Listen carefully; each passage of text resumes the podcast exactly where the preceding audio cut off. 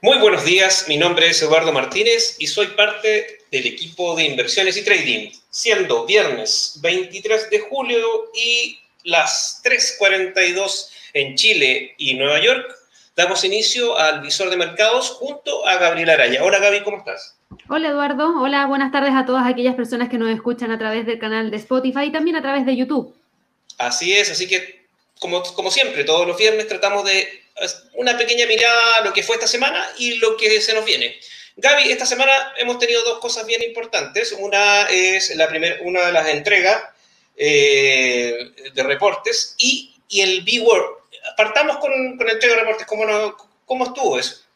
La entrega de reportes, la verdad es que estuvo súper interesante. No sé si todos la pudieron seguir. La verdad es que si estaban yendo todos los días al live de premercado americano, se, se, dieron cuenta que yo todos los días partía hablando de IBM, de Netflix, de United Airlines, de Verizon, de Coca-Cola, que entregó un muy buen reporte de ganancia trimestral. Tuvimos a Snapchat, Snap en realidad, que es obviamente la empresa que contiene a Snapchat. Tuvimos a Twitter, tuvimos a Intel, tuvimos a American Express la verdad es que tuvimos una gran cantidad de empresas reportando esta semana. Fueron reportes un poquito mixtos. En algunos casos, Intel no logró entregar buenas proyecciones y, por ejemplo, hoy día la acción estaba cayendo. Tuvimos buenos resultados por parte de Twitter, por parte de Snap, que claramente entregan un buen augurio para lo que se viene para la próxima semana en relación a temas publicitarios, sobre todo para Facebook, sobre todo para Alphabet en la sección de publicidad a través de Google Ads, también para Amazon. IBM hizo lo suyo, entregó muy buenos reportes de ganancias trimestrales en relación a también los ingresos por los servicios en la nube. Así que eso obviamente que también es algo positivo porque podría generar un impacto para el servicio en la nube que entrega Google, para el servicio en la nube que entrega Amazon. Así que la verdad es que fue una semana yo diría que redondita. que reportaron, que fueron más de 100 dentro del Standard Poor's, más de un 88% entregaron sus reportes sobrepasando la expectativa del mercado, algo que no pasaba desde hace muchos, muchos años. Por, mi parte, yo sentí algo con Netflix, eh, como que esperaba algo más y parece que no, no, no fue así.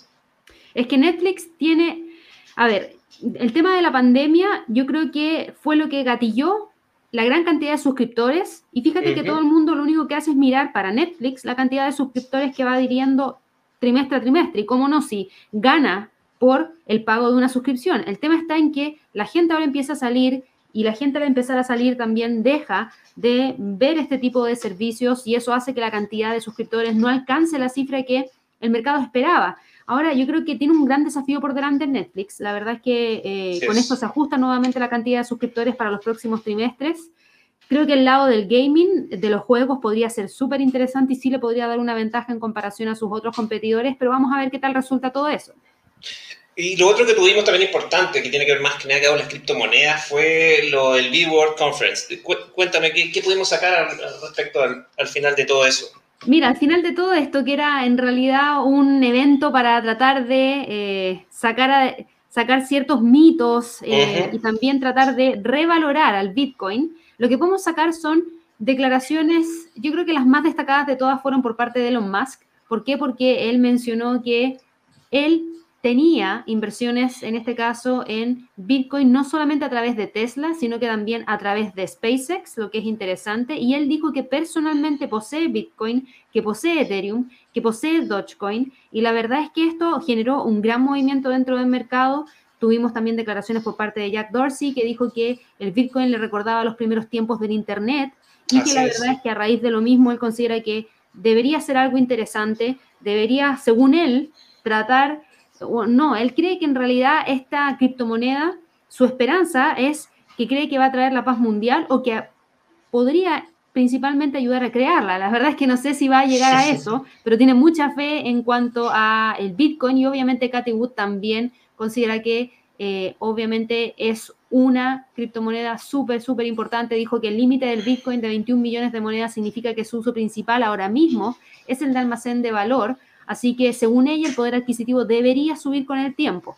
Eso generó que gran parte de las criptomonedas recuperaran un poquito las caídas que habían tenido las semanas anteriores, pero tampoco estamos viendo grandes cambios. La verdad es que todavía siguen bastante presionadas, no han visto generación de cambio de tendencia, sino que por el contrario, todavía seguimos viendo que, por ejemplo, hoy día hay movimiento bajista, a pesar de que sí lograron recuperar ciertos niveles, como por ejemplo el del Bitcoin por sobre los 32 mil Por sobre los 30, claro, se fue, fue grave al, verlo debajo de 30. Exacto, exactamente. Gaby, ahora hablemos un poquito qué se nos viene la próxima semana. Tenemos, vamos a ver la edición de política monetaria y además continuamos teniendo reportes, ¿no? Sí, mira, siempre tenemos reportes de aquí hasta por lo menos yo diría que dos semanas más. La próxima semana es también súper interesante, lo mencionamos en el Trading Day que tuvimos el día jueves, van a entregar gran parte de las tecnológicas su reporte de ganancia trimestral, partimos el lunes con Tesla, postmercado, luego el martes vamos a tener a General Electric, Visa, Google, que es obviamente Alphabet, Microsoft, AMD, Apple, luego el miércoles tenemos Spotify, Shopify, Boeing, McDonald's, Facebook, PayPal, Ford, Qualcomm. El jueves tenemos a Mastercard, Amazon, Pinterest y el viernes tenemos a Exxon, Chevron, Caterpillar y Procter Gamble. Estas son algunas, algunas de las 1047 empresas que van a reportar la próxima semana. Yo solo destaco algunas, la verdad es que si no nos volveríamos locos. Eso te iba a preguntar, ¿cuál es la que tú ves ahí, la que va a estar mirando? Estas son las que yo personalmente voy a estar monitoreando y que las voy a estar monitoreando porque son las que me preguntan mucho todos los días en el live de premercado americano, así que por lo mismo, creo que por donde podríamos ver grandes movimientos es por Facebook, que va con un gran movimiento hacia el alza el día de hoy. Tuvimos también un movimiento bastante importante por parte de Alphabet hoy día.